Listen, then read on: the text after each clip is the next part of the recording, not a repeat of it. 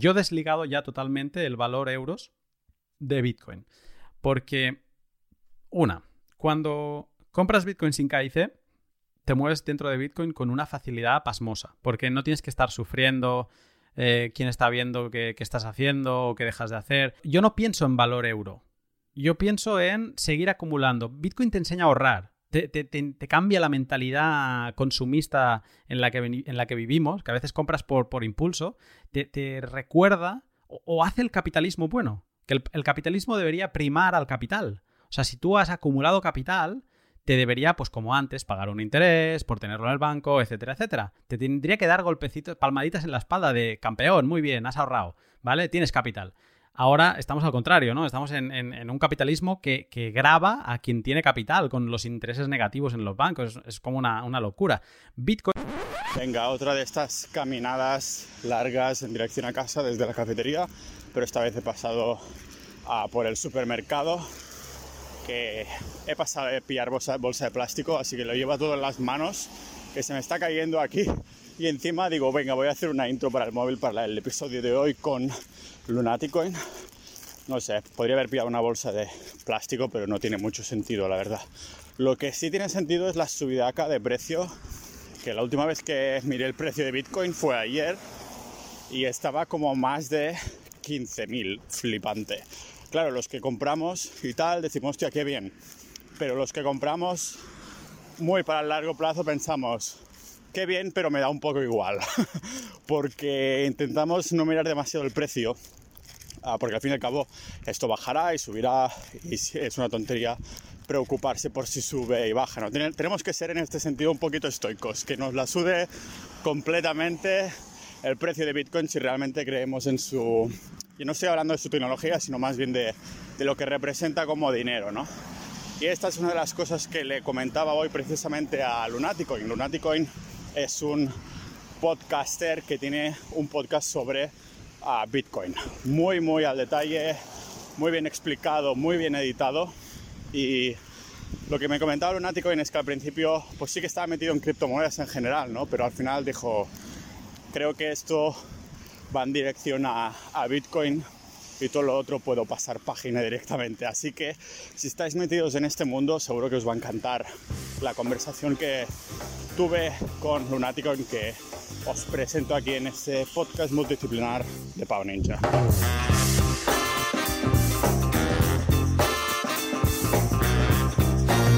O sea, esta charla, eh, cuando no la tengo que hacer yo, digamos, cuando no la tengo que dirigir yo, es otro gusto.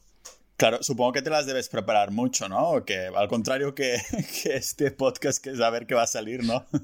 Sí, y ese es enfermizo porque muchas veces me digo a mí mismo, oye, grábate un pod tranquilo, un poco como esto, ¿no? Como me da la sensación que me estás transmitiendo tú que has preparado este, de un poco deja ir con el flow y a ver qué va saliendo. Y me digo, vale, vale, ok, pero al final me acabo sentando en algún momento y, preparo algo, ¿no? Estos son los que menos preparo. O sea, los que menos preparo, preparo algo. Y los que preparo pueden ser días. Claro, eh, si he visto alguna foto tuya que has colgado en las redes sociales que sales ahí editando con mil trillones de, de audios, porque cuando te escucho tienes ahí como sonidos de fondo y como transiciones así como muy smooth en comparación con lo que hago yo, que son dos audios, que es básicamente la conversación desde donde decido cortarla y, la intro, ¿no? Y después sí que pongo un poquito de música, pero es que hay como tres archivos ahí en mi Adobe Premiere incluso, ¿sabes? O sea que en comparación con lo que haces tú, es como el contraste de blanco y negro, ¿no? De, pues...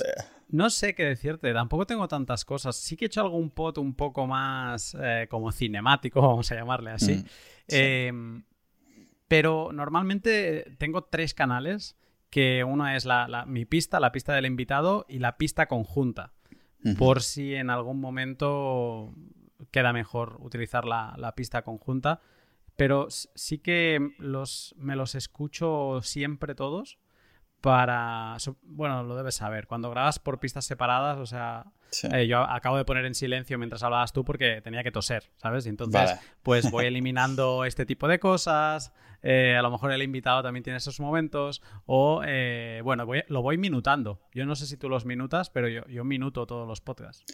Yo la verdad es que lo, grabo directamente, después lo, pongo y lo único corte que hago es al principio, pero sí que es verdad que esta semana he estado grabando conversaciones cada día porque publico día sí, día y no.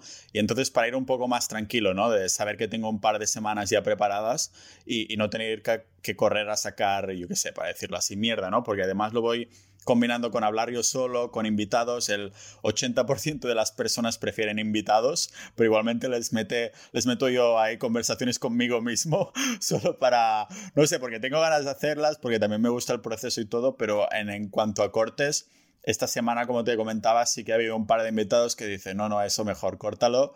Ah, y tal, ¿no? Pero claro, porque quieres que estén contentos, ¿no? Que no es que digan ninguna, ninguna aberración, de yo qué sé, no es que digan viva Hitler o algo, ni mucho menos, sino que es más que dice, no estoy cómodo compartiendo esto con una audiencia, ¿no?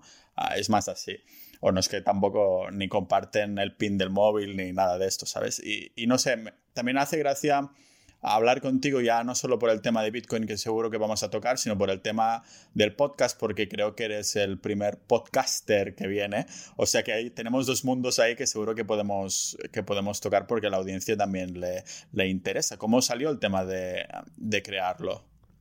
Porque me encantan los podcasts. Eh, soy consumidor de podcast. Eh, yo estudié arquitectura y recuerdo que me aficioné mucho a la radio de, siempre porque es una carrera muy solitaria con muchísimas horas. O sea, la vida del universitario arquitecto no es la vida universitaria que todo el mundo tiene en mente, de fiestas y demás. Al contrario, es eh, súper ermitaña. Y la radio, me, aficioné a la radio, me, me, gustaba mucho. Y cuando yo viví en Chicago un año, en 2008, cuando ganó Obama las primeras elecciones, y, mm, y allí me aficioné a los podcasts en general porque también como iba a contrahora de la radio eh, catalana, que es lo que consumía, pues mm, me ponía los pods de la radio catalana. Y de ahí empecé a saltar a escuchar pods de, cosas que no se emitían en la radio. Y me, encantaba el formato. O sea, me sumergía en las atmósferas que creaban o, te hacías amigo de, gente con la que no habías hablado nunca. Y, y un, los pods son una manera de aprovechar tiempo que no puedes hacer otra cosa. Y yo soy un enfermo de intentar sacar eh, horas donde no las hay y entonces al conduciendo, trabajando, eh, es como que necesito un input de información constante, ¿no? A no ser que si el trabajo es rudimentario, si el trabajo es de pensar, necesito música como mucho o nada, o cero. Sí, yo igual. Estoy ahí por las mañanas y me pongo, yo qué sé, al podcast estaba escuchando hoy de Joe Rogan y claro, me lo pongo de fondo, pero a la que tengo que escribir algo ya no puedes tener a alguien hablándote en el oído, ¿no? Lo paras un momento, mm. dices, pues pongo esto. Y es como, no sé si, si crees lo mismo o no, pero hay como una especie de condición humana, ¿no? Porque de consumir muchos podcasts, que yo también he tenido épocas en que estoy a tope con los podcasts, que entonces dices, ahora voy a crear el mío. No sé si es una condición humana de querer ser parte de la creación, no solo del consumo de, en este caso, podcast, pero es como la persona que lee un montón, en algún momento se plantea escribir un libro, ¿sabes? O la persona mm. que, yo qué sé, que mira un montones de series, a lo mejor Ah, ya no te voy a decir director, pero que en algún momento se plantea, yo que sé, abrir un canal de YouTube para hacer vídeos, yo que sé, cosas así. Hmm. No sé si es cosa de la condición humana o cómo lo ves.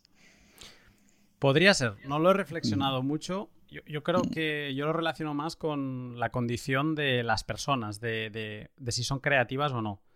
Y yo tengo la creatividad, me sale por los poros. O sea, es que no puedo parar de crear. Eh, pero no tiene por qué ser bueno lo que creo, pero necesito crear. O sea, necesito constantemente...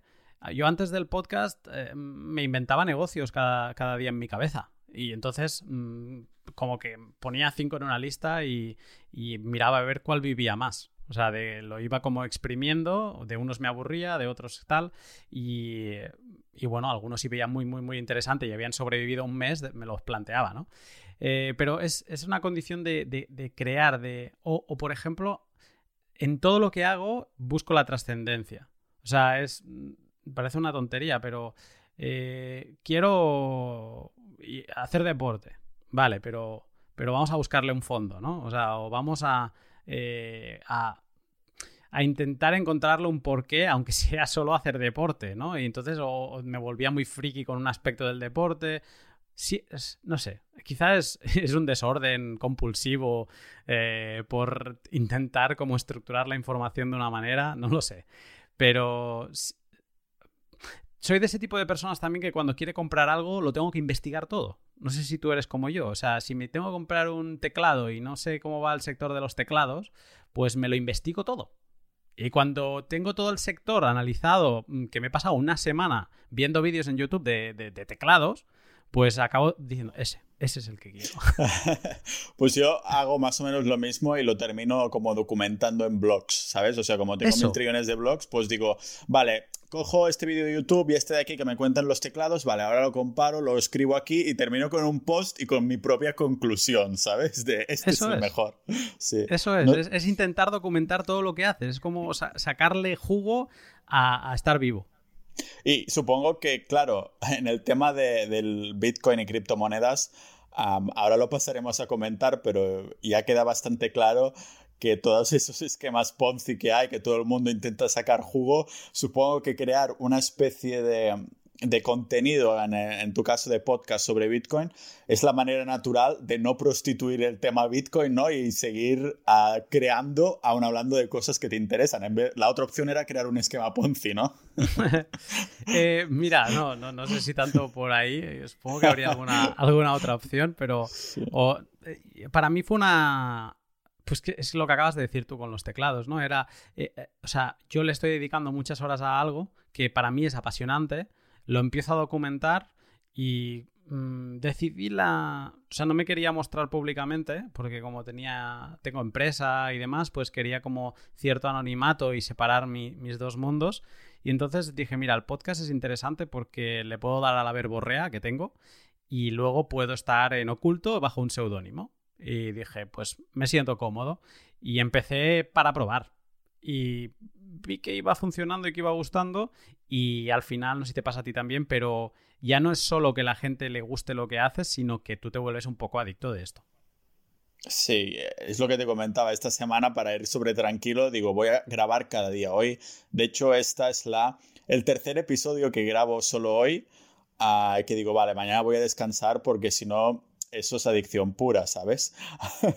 Aparte del tema de ir un poco más sobre tranquilo para tener los episodios preparados, porque yo lo que estoy haciendo, como estoy en unas fases bastante iniciales, es eh, apretar mucho el acelerador. Más que intentar crear el, episodio perfecto, creo un, montón en cuanto a volumen, ¿no?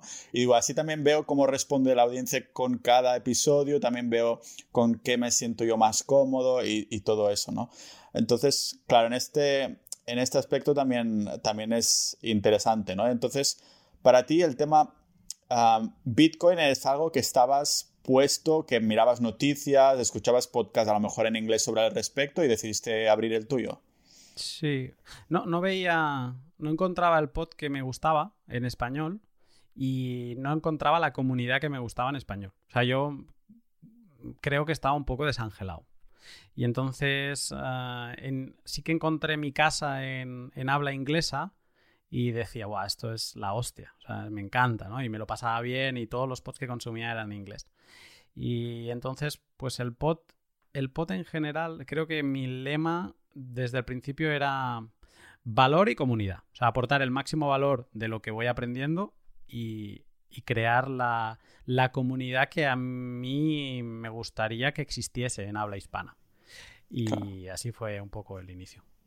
Hay un poco de como shock cultural, ¿no? Si comparas lo que es estas comunidades que se crean eh, cuando en, en, las, en, las, comunidades americanas comparado con la española, porque eso pasa, por mm. ejemplo, en el tema del marketing digital, el tema del SEO y todo eso. La comunidad española, no sé por qué tengo la sensación que es súper tóxica, y en cambio la americana miras, yo qué sé, sus twitters o cosas así y las respuestas y parece que es como mucho más sana, ¿no? Que se intenta crear comunidad de verdad. No sé si es algo de cultural o simplemente que hemos tenido mala suerte en cuanto al tipo de contenido que hemos decidido consumir. ¿Cómo lo ves?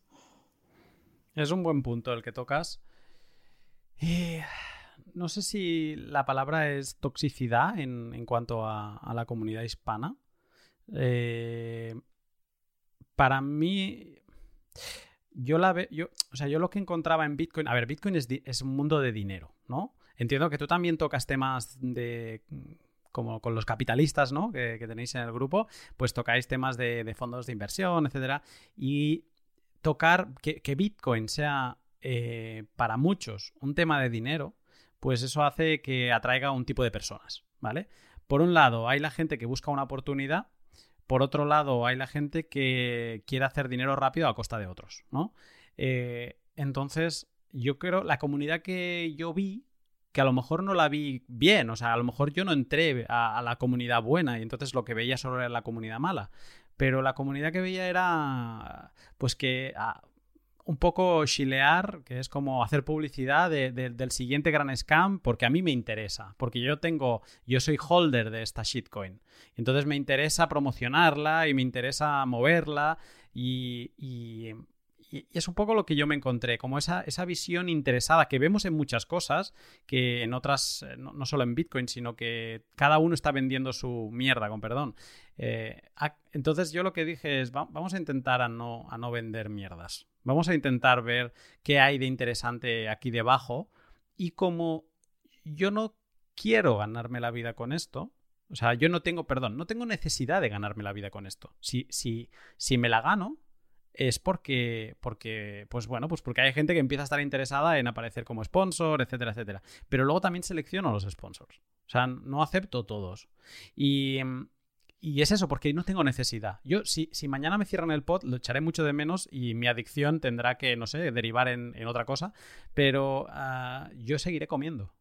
Y, y, entonces fue decir, pues venga, vamos a hacerlo, pero con bien, ¿sabes? Sin tener obligación ni, prisas por hacer las cosas mal y como tú dices, no, no hacer pods de mierda, ¿no? De, crear, ¿no? Vamos a crear contenido de verdad.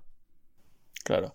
Ah, supongo que es eso, ¿no? Del, como, como te dedicas a otras cosas, ah, pues no tienes que prostituirte y dices, vale, pues ah, lo quiero hacer de mi manera, sin que nadie me dicte nada. Y el tema de sponsors, Mm, supongo que empezaste a tenerlos ya cuando llevabas cierta trayectoria, ¿no? Que la audiencia empezaba a subir de forma... ¿O lo buscaste tú de forma activa o cómo fue esto? Eh, sí, yo creo que los sponsors, sobre todo si los quieres seleccionar, eh, los tienes que buscar un poco tú. Eh, pero claro, tienes que respaldarlo con algo, ¿no? Y entonces, pues pregunté a una empresa que me gustaba mucho eh, si, les haría gracia, si les interesaría y tal. Y, bueno, y me dijeron que sí, y por ahí empecé, y creo que empecé, creo que hace un año, ¿eh? Que empecé. O sea, hace, hace poco, hace poco, un año que tengo sponsor, como quien dice. Y desde ahí pues se han unido más, y ahora creo que tengo tres sponsors, pero son siempre empresas que, que me gustan. Que yo utilizo. Claro, claro, sí. Las podemos mencionar sin problemas, ¿eh? Ah, no, no, no, no, tengo ninguna obligación. no, porque yo, es un servicio que uso, por ejemplo, Hodel Hodel, ¿no? Que es algo que, utilizo casi cada semana cuando compro un poquito.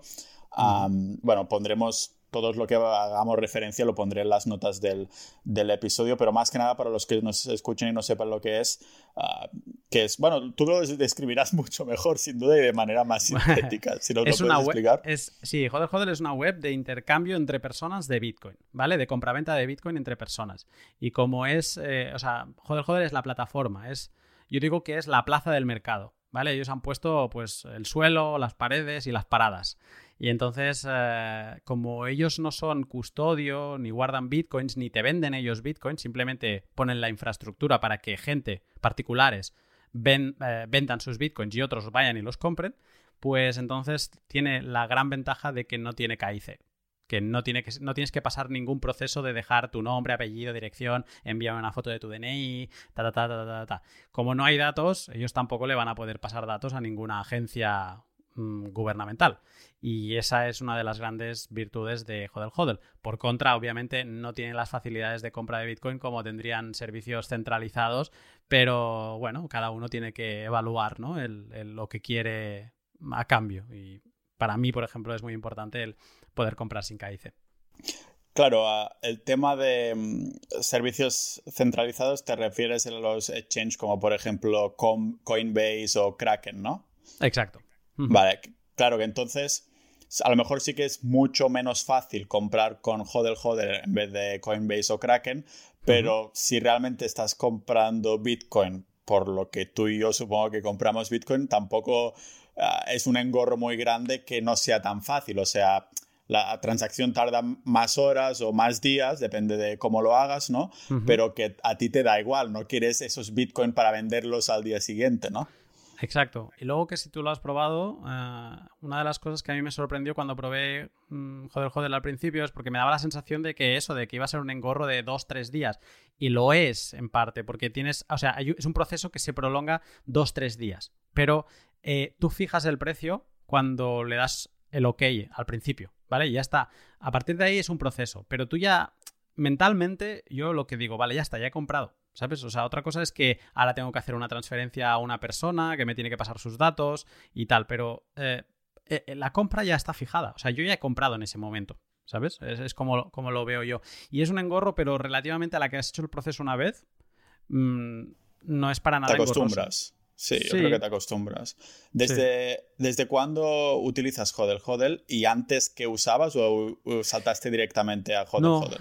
Eh, de hecho, eh, esta empresa que me empezó a sponsorizar eh, se llamaba, porque se cerró, era GetBitter, que estaba en Holanda. Y era un servicio espectacular que tú, le, tú hacías una... Ellos te enviaban su número de cuenta SEPA de Holanda y tú te registrabas una vez, ¿vale? Tenías que poner, creo que era email, teléfono y, ah, y dirección Bitcoin, ¿vale? Donde querías recibir los fondos. Y entonces yo me levantaba cada lunes, entraba a mi banco y enviaba una transferencia a ese número SEPA, ¿vale? Y entonces, como leían mi número SEPA, ya... Ah, no, tenía que poner un concepto, perdón, que era como la matrícula. Y eh, con ese concepto me enviaban un email de, ya te acabamos de enviar estos euros en valor Bitcoin. Y entonces era, era genial. Em, ¿Qué pasó? Que a este chico le dijeron que tenía que implementar la, la nueva regulación, el nuevo marco de regulación anti-money laundering, bueno, siempre es el mismo paraguas, ¿no? Para meter regulación. Y que es la directiva, la quinta directiva, mm, algo así, ya no me acuerdo. Y... No, perdona, decía que parece que antes de Bitcoin nadie compraba armas y droga. Ah, o sea que, Bitcoin es la única manera, ¿no? De... hay guerra desde que hay Bitcoin. Antes era paz.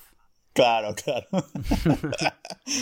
Eh, y, entonces le, dijeron que si tenía que continuar, pues que tenía que implementar toda esta regulación, básicamente más tenía que implementar un KIC mm, tradicional, etcétera, etcétera.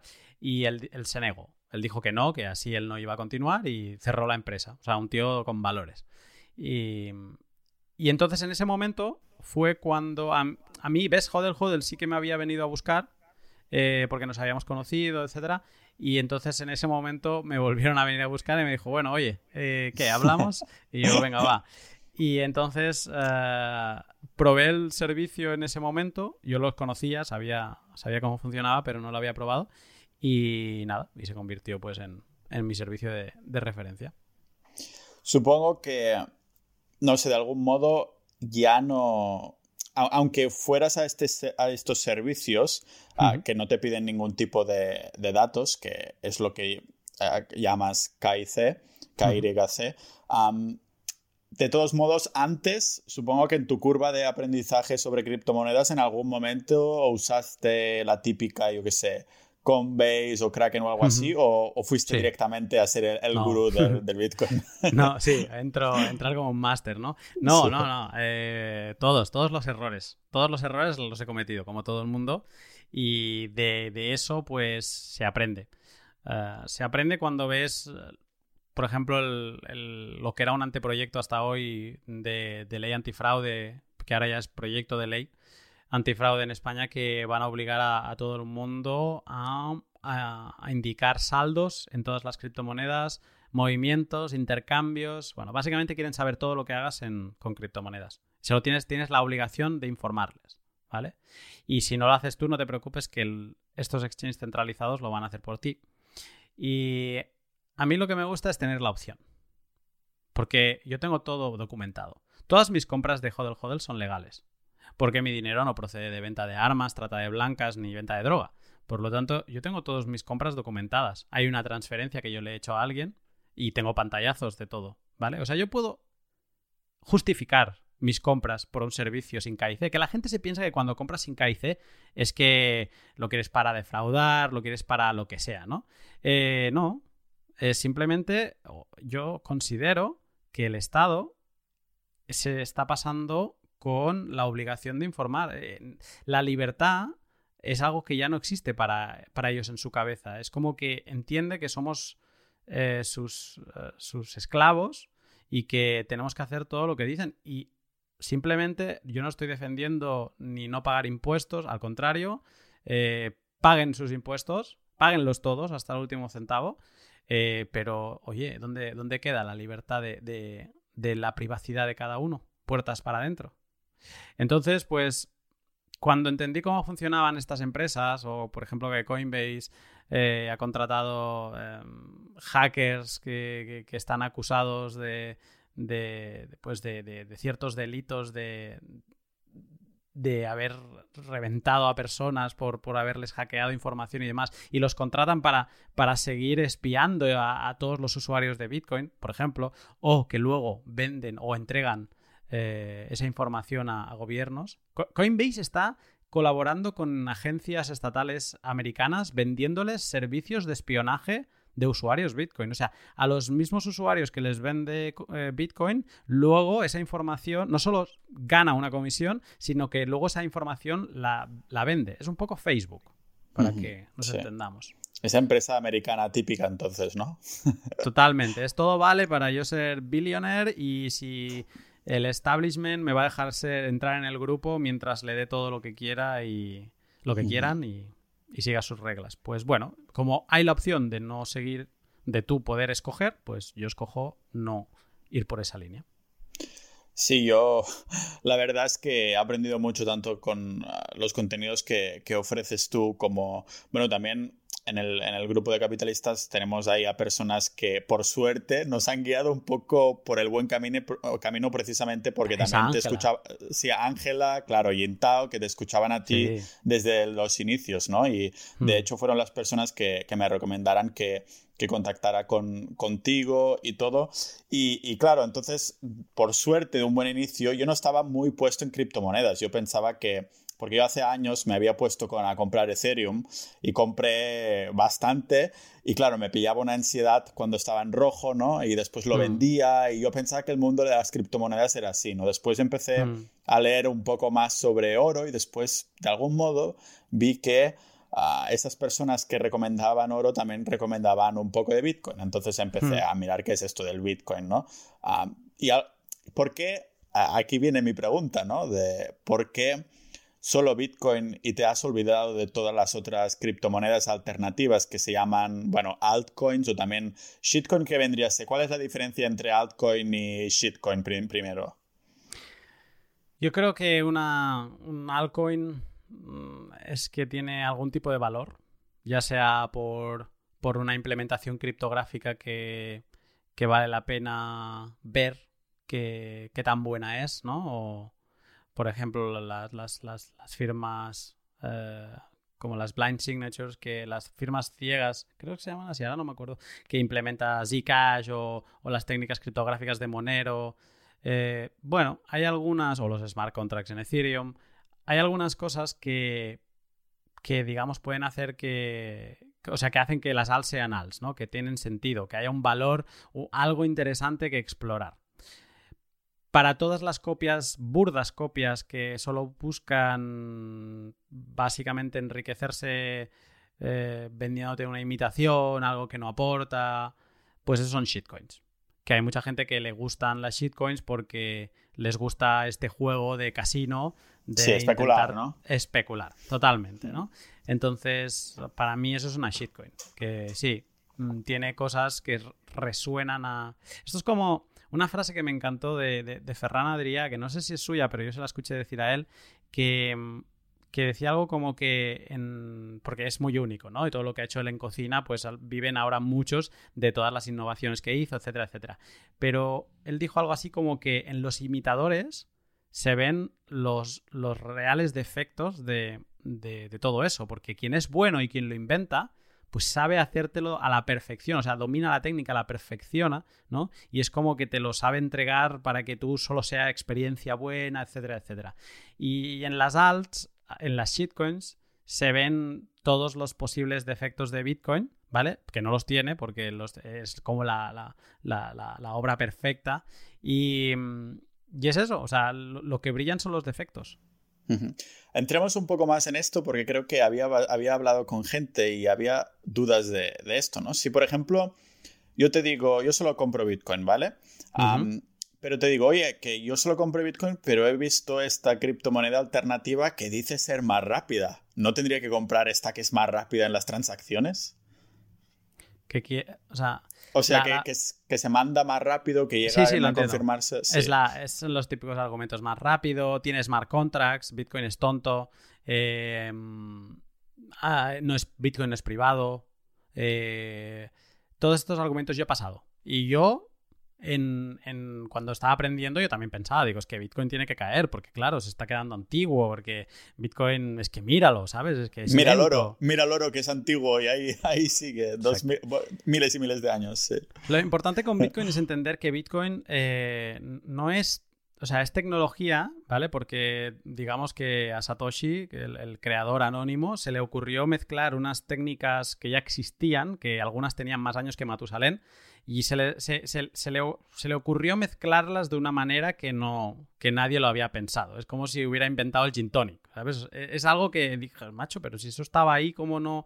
Pues bueno, decidió hacer un, el primer mm, activo digital escaso eh, que no se puede copiar y que encima mm, pues definió unas políticas monetarias que de emisión monetaria que, que se supera esa capa de tecnología. La tecnología queda como secundaria o terciaria. Lo importante en Bitcoin son sus cualidades monetarias, ¿vale? Ser dinero duro, que se le llama luego y que cada vez investigas un poco más y eh, lees del oro y acabas viendo eh, lo que es el dinero duro, que al final es buen dinero, dinero que, un político no te puede inflacionar eh, dándole a imprimir a la, impresora de, billetes. Entonces, Mm, que otra moneda sea más rápida o que otra moneda tenga X, Y o Z, tú te has de preguntar, ¿tú, tú realmente a ti qué te interesa? Porque que sea más rápida, ¿qué significa? Normalmente significa que está más centralizada. ¿Dónde está la disrupción de Bitcoin? La disrupción de Bitcoin es en la descentralización, en la incensurabilidad. Eso se consigue teniendo una red descentralizada, donde no pueden enviar una carta a nadie y decirle, oye, mañana empieza a tributar esto a aquello, o si no, apaga la, parada, Y donde o no puedan llamar y decirle, oye, ese usuario, mm, mira, es que no me cae bien porque es de Irán, o no me cae bien porque es amiguito de X. Eh, congélale los fondos, ¿vale? Eh, ¿Eso con Bitcoin no puede pasar? Primero porque no hay nadie donde llamar. Segundo porque está tan descentralizado que no puedes apagar los nodos, necesitas apagar Internet. Eh, Internet no lo vas a pagar porque la economía se mueve con Internet. Entonces, cuando tú entiendes que por un lado Bitcoin es disrupción monetaria, es el primer activo finito, eh, realmente finito. El oro eh, es escaso, pero no finito. Se va, se va minando a un ritmo muy bajo, pero se va minando. Y luego que si nos ponemos ya en plan y es lo que me dirás. es lo que me dirás. exploración espacial, ¿no? Hay exploración espacial. Quiero decir, el oro es escaso en la Tierra. ¿vale? Pero que está muy bien y que por eso ha sido el, activo monetario más, más, importante y en el que han, fíjate que en diferentes partes del mundo llegaron a, un mismo consenso de, que, de utilizar el oro porque eh, todas esas culturas entendieron que era el activo más escaso y al final piensas y dices, maldita sea, pero si es que toda la humanidad lleva persiguiendo, lleva convirtiendo eh, un activo en dinero cuando es escaso.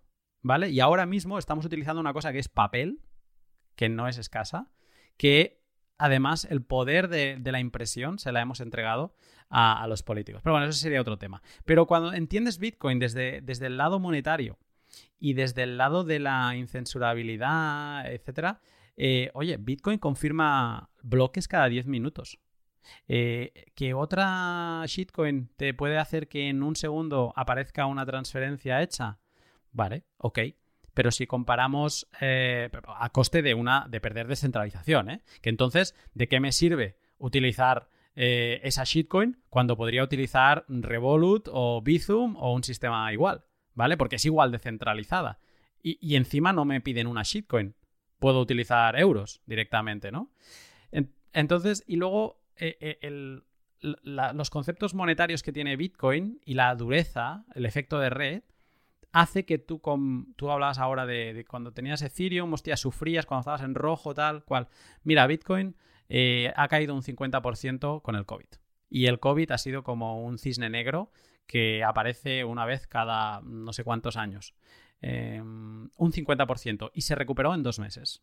¿Vale? Eso es, si tú lo piensas un poco fríamente, ese es el riesgo al que te, te, estás eh, enfrentando con Bitcoin en una situación de tranquilidad de mercado. No estamos hablando en una situación de burbuja. Si eres de los que compraste Bitcoin a 20.000 porque estabas ya, Ay, tengo que comprar sí o sí, pues claro, ahora estás bajo el agua todavía, ¿vale? No tanto, pero estás bajo el agua todavía. Entonces, en una situación normal, Bitcoin te permite protegerte de la inflación a la que estamos sometidos constantemente, pero ahora más con COVID, porque se ha imprimido dinero a, mansalva. Eh, y eh, digamos que estás apostando por, el, activo más finito que, tenemos. Claro, porque no se puede crear ah, Bitcoin infinitamente, ¿no? Sino que hay una cantidad estipulada que parece que no se ha terminado de, de minar, que sería como de crear, para decirlo así, ¿no? Para la gente que nos escuche, porque al fin y al cabo el podcast va absolutamente de todo y creo que, está muy bien, ¿no? Dejar estos conceptos tal vez más, más básicos, ah, claro. Entonces, claro, eh, Bitcoin no se ha creado del todo. ¿A ¿Cuál era el año que se dice que entonces ah, todo el Bitcoin 2140. Vale, que aún queda un tiempecito, ¿no? Sí, pero está casi todo minado. Eh, de los 21 millones de bitcoins que pueden existir mm, como máximo, eh, llevamos minados 18 millones y medio. Wow, de acuerdo. De todas formas, una de las cosas que, veo en, los grupos en los que estoy que comentaban, oye, que, hoy Bitcoin estaba a 11.000 euros, no sé qué, no sé cuántos.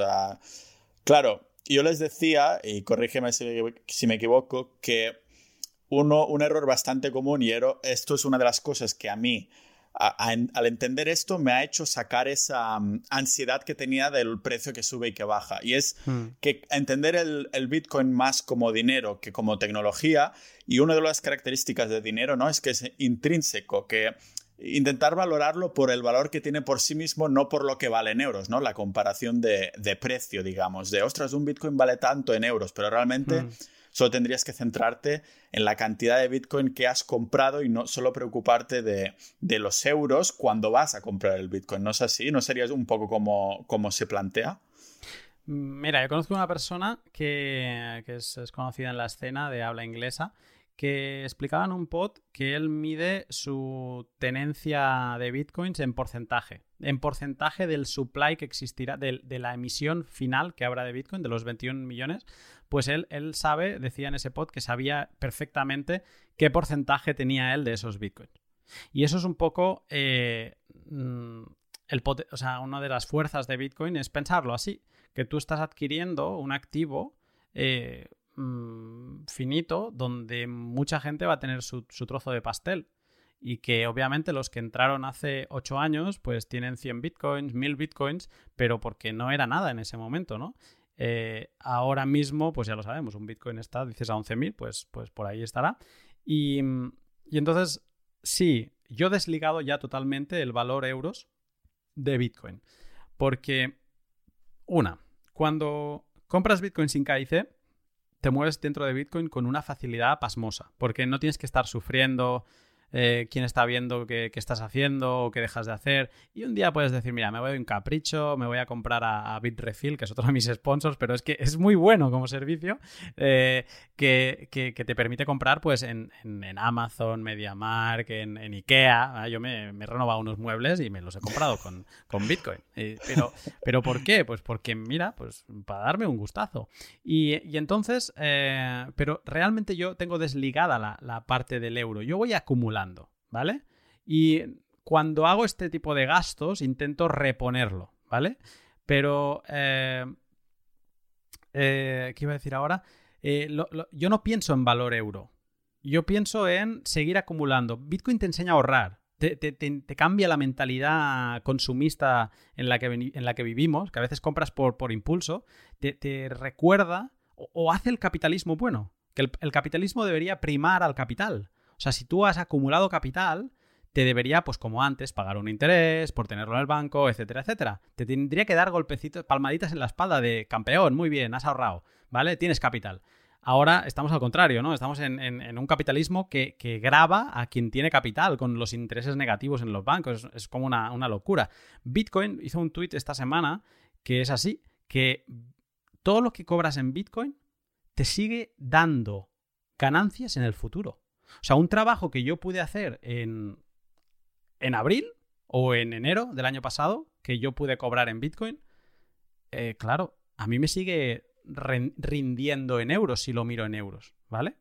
Entonces es como que Bitcoin es ese dinero perfecto donde, donde todo te, te va bien. Si el precio baja, eh, eh, te da igual. Si, eres como yo, que se fija en la tecnología, en, se fija en, esa parte de disrupción, en esa parte de, que es sin fronteras, eh, de que yo puedo cambiar de país. Tú tienes mucho de esto, ¿no? de, que, es muy nómada. Pues es que Bitcoin no tienes que cargártelo ni pensar, ¿de dónde, en qué banco lo tenía? ¿En el banco de, este país o en el banco? No, Bitcoin, Bitcoin está ahí, ¿sabes? Bitcoin es Internet. Por lo tanto, tú te mueves de país, te conectas, te desconectas. Y, eso creo que es lo importante. Y luego, eh, para desligarse del todo del precio y no pensar, o sea, Bitcoin es una máquina de liberación, ¿vale? Del sistema financiero. Y, lo que tienes que hacer es, si quieres en acumular Bitcoin, no hacerlo de golpe. Cada semana, tú decías ahora que cada, cada semana te has jodido el hodl, entiendo que es por esto. Cada semana acumular un poco. Oye, que puedes permitirte 25 euros a la semana. Pues 25 euros a la semana. No te preocupes, que si todo va más o menos como. O sea, está como bastante demostrado que si tú vas haciendo dólar cost average de, Bitcoin, eh, siempre vas hacia arriba. ¿Vale? Y entonces, eh, aunque compres en el pico, o sea, porque luego ya irás comprando en la bajada, sí, estarás, habrá momento que estarás uh, under the water, pero bueno, eh, estás tranquilo, calma, ¿no? Si, si compras nunca Bitcoin con prisa, estás comprando mal. Claro. De todas formas, aparte de esto, una de las cosas tú dices que te da un poco tranquilidad el hecho de comprar Bitcoin, el, el contraste este de tecnología dinero, ¿no? Yo, a mí lo que me da tranquilidad es pensar en lo que es dinero, ¿no? Ah, porque si te soy sincero, la tecnología no lo acabo de entender, pero cuando veo que Bitcoin cumple todos los checks, todos los ticks de lo que es dinero duro, entonces me puedo desligar mentalmente de, esta carga ¿no? que tenía antes cuando compraba y vendía Ethereum o no sé qué más compraba, que al fin y al cabo estaba especulando. En cambio con Bitcoin es como cuando compré oro en su momento, que de algún modo no sentí que estaba comprando algo y mierda, ya lo he perdido, ahora sí No estás gastando. Sí, exacto. Es como una transformación de, dinero que incluso me, hizo sentir bien porque, y me hace sentir bien cuando compro Bitcoin o cuando compré oro, ah, porque dije, acabo de transformar los euros que tenía en la cuenta en algo que, ah, que tiene valor y que después, más adelante, puedo realmente volver a vender, ¿no? Aunque el, objetivo para mí no es venderlo, sino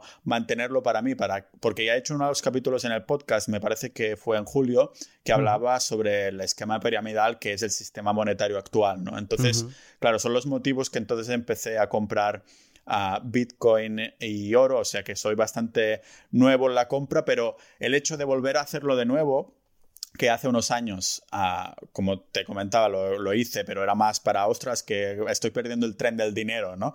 En cambio ahora es más de, ah, de que vas viendo como las monedas fiat, como el, el, euro o el dólar van bajando de valor y aunque a lo mejor dices, ostras, que Bitcoin ha bajado, no sé, un tanto por ciento, pero a lo mejor dices, ostras, es que, es que el euro o el dólar te llevan bajando años, desde que, se, bueno, desde que salimos del patrón oro y todo, y que los problema es que no se ve. Sí, claro. El problema es que no se ve porque no tenemos perspectiva y la única manera de, verlo es con el poder de compra.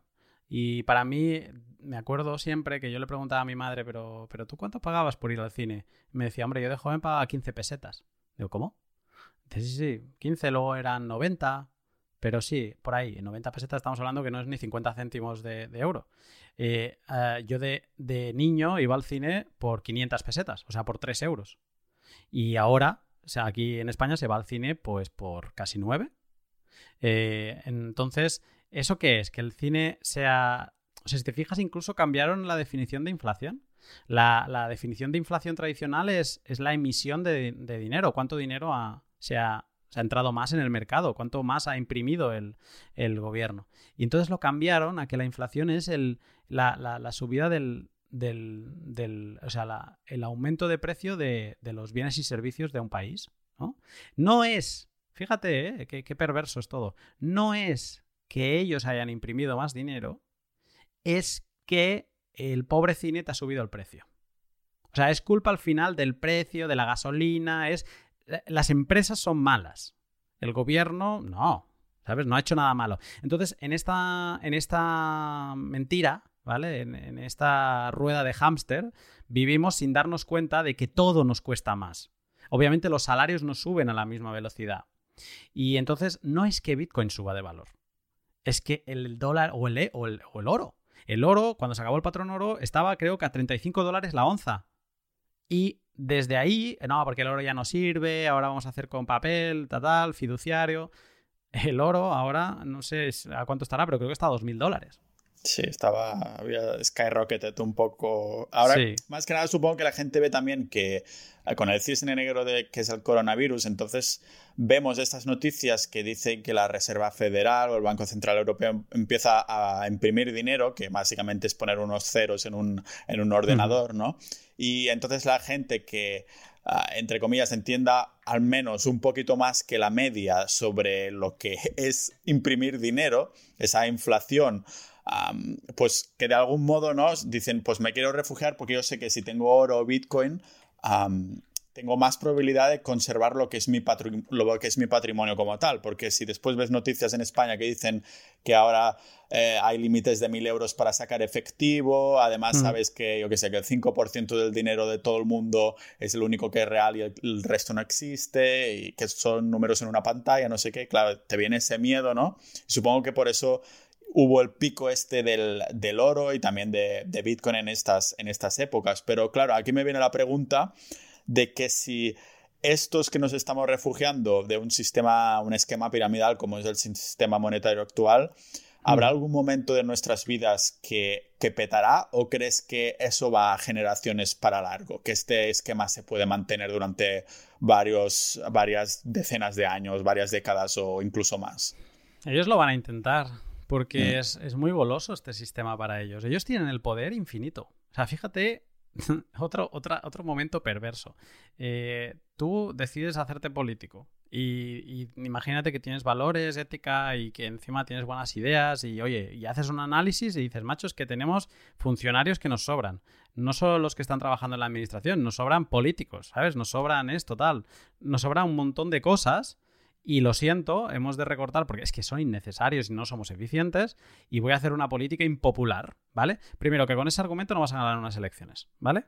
Si las ganas y lo intentas hacer, no te preocupes que te van a liar tales pollos, ¿vale? Que vas a, vas a, bueno, vas a aceptar, vas a pasar por el tubo y vas a dejar que todo, todo siga igual. Y después, que los, los que te han aupado para llevar a llegar al poder no te van a dejar que hagas depende de qué porque ellos tienen el poder y por lo tanto quieren mantener, son conservadores con ese poder. Entonces, ¿qué haces? Pues nada, gastas, sigues contratando a, funcionarios que te van a hacer ganar eh, eh, elecciones, gasto público, eh, te das, pagas a gente paros aunque no trabajen en hace cuatro años, etcétera, etcétera. ¿Por qué? Porque aunque vivas en déficit, Europa o el Banco Central de turno siempre te va a acabar rescatando. Sea, es realmente es un Ponzi, porque es el único piramidal que, dejan que, legal, ¿vale? Y cuando es el único eh, que puede vivir en déficit. Tú en tu casa, en tu familia, si no pagas el alquiler o si no, no te preocupes, que va a venir la policía te va a echar. Eh, ellos sí que pueden vivir con déficit. Entonces, eh, ellos van a intentar que eso siga así. Em, yo creo que hablaba con un político y me decía, es insostenible. O sea, es insostenible la situación en la que hemos llegado, que además, si miras gráficas desde 1971, que lo mencionabas antes del último vestigio del patrón oro, eh, que lo quita Nixon, eh, cómo se ha disparado el, coste de las cosas versus el salario, etc. O sea, es insostenible. El populismo nace de esto. al final. Entonces, ¿cómo acabará? No lo sé, pero yo no creo que, esto pueda durar para siempre. Porque no sé si lo veremos, pero creo que algo veremos. Algo, un, cambio brusco vamos a ver. De todas formas, ah, justo hace un par de días grababa con un invitado al podcast, con Joan Tobau, que es ah, economista y profe en la Universidad de Barcelona, y comentábamos también el tema este de, del, déficit ¿no? y de qué pasará, porque realmente... Bueno, y, de la deuda, ¿no? Porque ves a todos los países que, tienen un montón de deudas, se prestan dinero mutuamente y decimos, mm. le pregunté, Joan, ¿cómo ves esto, ¿no? De que realmente se van a perdonar la deuda mutuamente, porque es como un juego de niños, ¿no? Lo que, mm. claro, en el tema de mm, de algún modo todo esquema piramidal en algún momento peta, porque llega a unas raíces tan profundas que, que ya no hay más niveles abajo, ¿no? Todo esquema piramidal, todo esquema Ponzi llega a un punto en el que peta.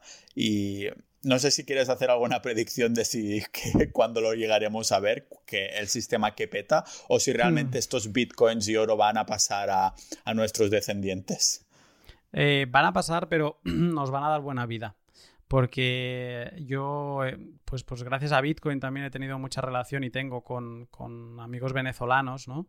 de la escena y, veo mucho la situación en Venezuela y yo siempre pienso, ha habido una gente allí que ha destrozado un país. O sea, ha llevado por sus, por sus deseos eh, sin sentido, han hecho esto que acabo de decir yo, ¿no? De vivir en déficit eh, infinito porque total, yo puedo imprimir todo el dinero que quiera, ¿no? Y encima descaradamente tomó el, gobierno el, poder sobre, sobre el Banco Central, que aquí al menos se intenta como parecer que hay ciertos trámites en el Banco Central Europeo, que no es que sean los gobiernos que tienen control directo, sino que establecen un, pues, unos miembros y luego son los miembros que tienen cierta independencia. Pero bueno, hay como que parece que pueda ser algo independiente, pero es que ahí no. Y entonces, eh, yo lo que pienso es que en Venezuela, que era el país más rico de Latinoamérica, se pueda estar viviendo como se está viviendo ahora y que se han intentado revoluciones desde dentro para intentar cambiar todo eso, pero que se siga manteniendo ese régimen ahí, no me hace ser optimista. O sea, me da la sensación que el humano es capaz de aguantar mm, las peores condiciones habidas y por haber, y no sé qué, en qué momento alguien da un golpe sobre la mesa y dice, basta. ¿No? Entonces, mm, yo lo que creo es que vamos a ir a peor y, bastante a peor. Eh, va, a ser, no, tiene por qué ser una, como una caída muy acelerada, ¿vale? Vamos a seguir cayendo. Cosas como el COVID van a, ser, van a ser caídas bruscas, pero luego vamos a seguir cayendo. Eh, y eso significa los salarios no se mueven, los costes de las cosas suben, la gente vive con menos, etcétera, etcétera. Y por eso, eh, gente que entienda cómo funciona el sistema monetario actual, pues no, hace falta que se hagan bitcoiners, pero gente que sepa invertir bien en, suelo, en buen suelo, a buen precio, o gente que, sepa el tema del oro eh, y, Bitcoin, pues va a poder vivir bien. Porque se, yo me imagino al sistema como un ascensor que está en caída, ¿vale? Infinita, ¿no? No tiene fondo, y está en caída. Y entonces al lado hay como un precipicio con diferentes escalones. Y cada vez que tú pones algo de tu fiat a Bitcoin, a oro, a este tipo de activos inmóviles eh, o, antiinflacionarios, pues es como que sacas una mano y lo dejas en un peldaño, ¿no? Lo dejas más arriba. Y es como que tú vas, vas sacando todo lo que puedas. Y, lo veo así, el, sistema va a seguir cayendo, es ese ascensor que no, que no va a parar de, de caer y sálvese quien pueda un poco. Claro, cuando hablo de estos temas, siempre me viene a la mente eso de quien no conoce su historia está destinado a repetirla, porque hace no tantos años que Alemania sufrió una hiperinflación por imprimir dinero a más no poder, que con 5 gramos de oro podrías comprar una casa. Ah, mm. y, y, realmente algunas cosas de la historia las olvidamos súper rápido, ¿no? De, de precisamente de, ostras, si en teoría ya aprendimos que esto no se debe hacer, ¿no? Y aún así ves a los gobiernos, bueno, los bancos, a.k.a. Eh, gobiernos, imprimir dinero hasta, más, hasta más no poder. Supongo que por eso, al entender estas cosas que estás contando ahora, que entonces dejé de tener ansiedad de si el precio de Bitcoin subía o bajaba, ¿sabes? Y me olvidé mm. completamente de, de, las otras criptos. Y precisamente para ver a gente como tú ah, y gente que, es más usar el sentido común. ¿Cómo es que estas personas que entienden realmente tanto la tecnología como lo que es el dinero, solo invierten en Bitcoin y se olvidan de todas las otras criptomonedas, ¿no? Es, es el sentido común de decir, vale, si ellos saben y si al final solo se centran en, en Bitcoin, es porque, bueno, saben algo que yo no sé, lógicamente, y, no se te mm. da mucho que pensar y, supongo que por esto tu, tu, podcast pues va pillando tanto, tanta carrera, ¿no? De que, hay un montón de información y, mm. y eso. Lunaticoin, ¿qué te iba a decir? Que muchas gracias por, la conversación conmigo. Seguro que más adelante te volveré a invitar, porque seguro que podríamos, podríamos estar horas. ¿Sabes? Un proyecto que tengo en el podcast, ah, pero que ya pensando en ti, digo, no lo podría hacer contigo, es el hecho de que me gustaría hacer estas entrevistas en persona, ¿sabes? De todas formas, tú y yo pillamos un flow así igualmente en digital que es bastante guay y para mantener tu anonimato al igual que hace Hodel Hodel y con Bitcoin, pues seguiríamos en esta línea y que no hay, y que no hay problema. Así que muchas gracias por, por venir al podcast. Ha sido un gusto. Cuando quieras y gustes, ah, aquí estoy.